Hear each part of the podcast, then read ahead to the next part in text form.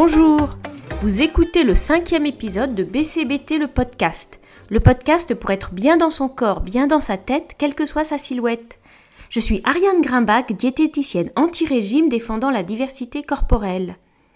Dans cet épisode, je voudrais vous parler du regard qu'on porte sur le corps des autres femmes, pour qu'on essaye de le comprendre et peut-être de le modifier un petit peu pour le bien de toutes et pour le vôtre. Peut-être que vous avez remarqué qu'on passe un certain temps à se comparer aux autres. Ça fait partie de la vie en société, c'est impossible de ne pas le faire du tout.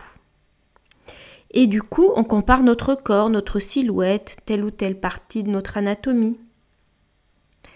Quand est-ce que ça commence? Anne Sylvestre en parle dans sa belle chanson Frangine. Peu plus tard, c'est la beauté qu'on nous érigea en barrière. On se retrouvait insulté si on n'était pas la première. Nos amitiés faisaient sourire, fallait nous crêper le chignon. Et tout ce qu'on pouvait se dire n'était que fadaise ou chiffon. Et je me souviens d'un mini atelier que j'avais animé avec deux toutes jeunes filles de 11-12 ans, toutes les deux minces, d'une corpulence absolument normale.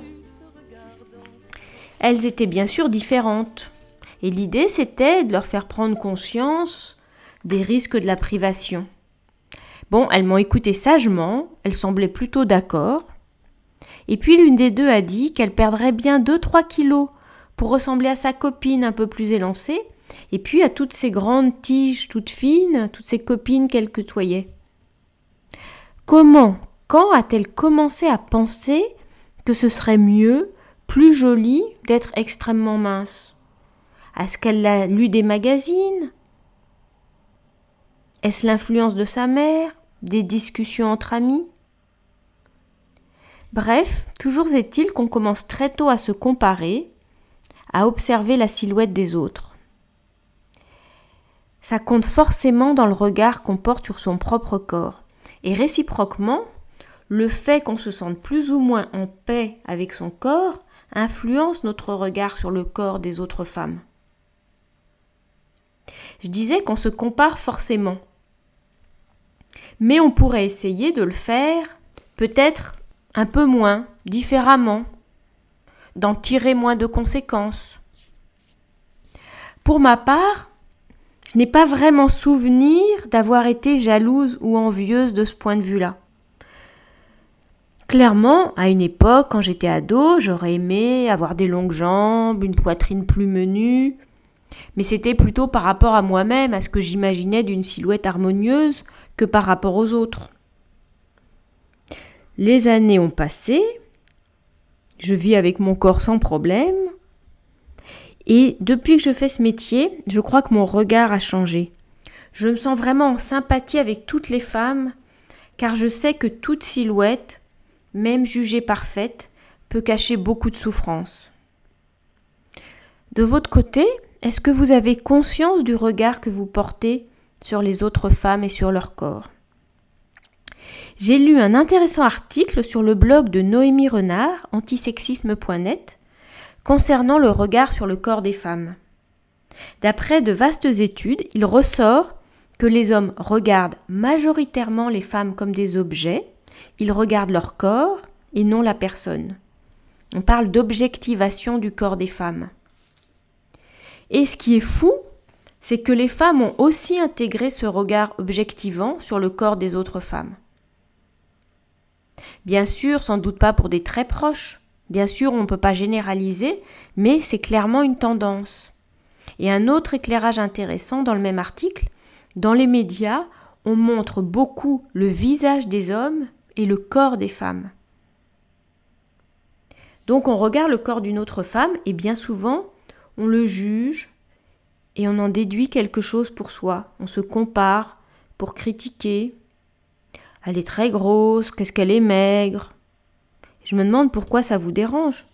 Quelle peur Qu'est-ce que ça réveille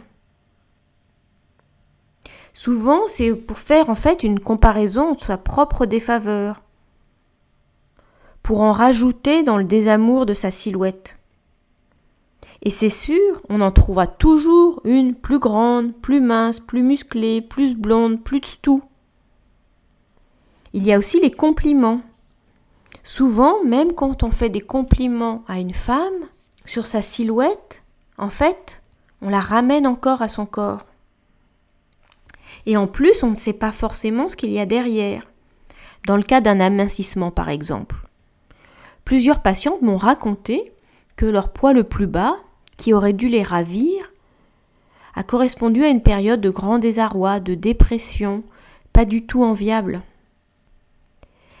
Alors vous allez peut-être trouver que j'emploie des grands mots, que j'exagère, mais en fait en faisant ça, en ramenant toujours les femmes d'abord à leur corps, on perpétue un système où on traite les femmes comme des objets et un système de rivalité plutôt que de sororité. Je cherchais à formuler cette idée et je suis tombée sur une phrase de Chimamanda Ngozi Adichie, auteure nigériane féministe, dans l'excellent livre Les Glorieuses de Rebecca Amselem. Elle dit Nous élevons nos filles pour qu'elles se voient en concurrentes, non pas dans l'univers du travail ou de l'accomplissement personnel, ce qui pourrait être une bonne chose, mais pour avoir l'attention des hommes. Voilà ce qu'elle dit. Soyons clairs, je ne suis absolument pas, mais pas du tout contre la séduction, mais je suis pour un rapport équilibré entre individus où chacun respecte l'autre en tant que personne. Ça vous paraît peut-être exagéré, peut-être que vous ne vous sentez pas en concurrence avec les autres femmes, tant mieux.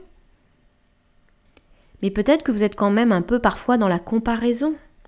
Essayez de vous rappeler à quoi vous pensez quand vous croisez une femme dans la rue, est-ce qu'il y a une part d'envie par rapport à sa silhouette? Est-ce qu'il y a une part de critique, de jugement par rapport à comment elle est, grosse, mince, comment elle est habillée, est-ce que ça l'avantage ou pas? Est-ce que vous portez une appréciation? Est-ce que vous vous dévalorisez en comparaison?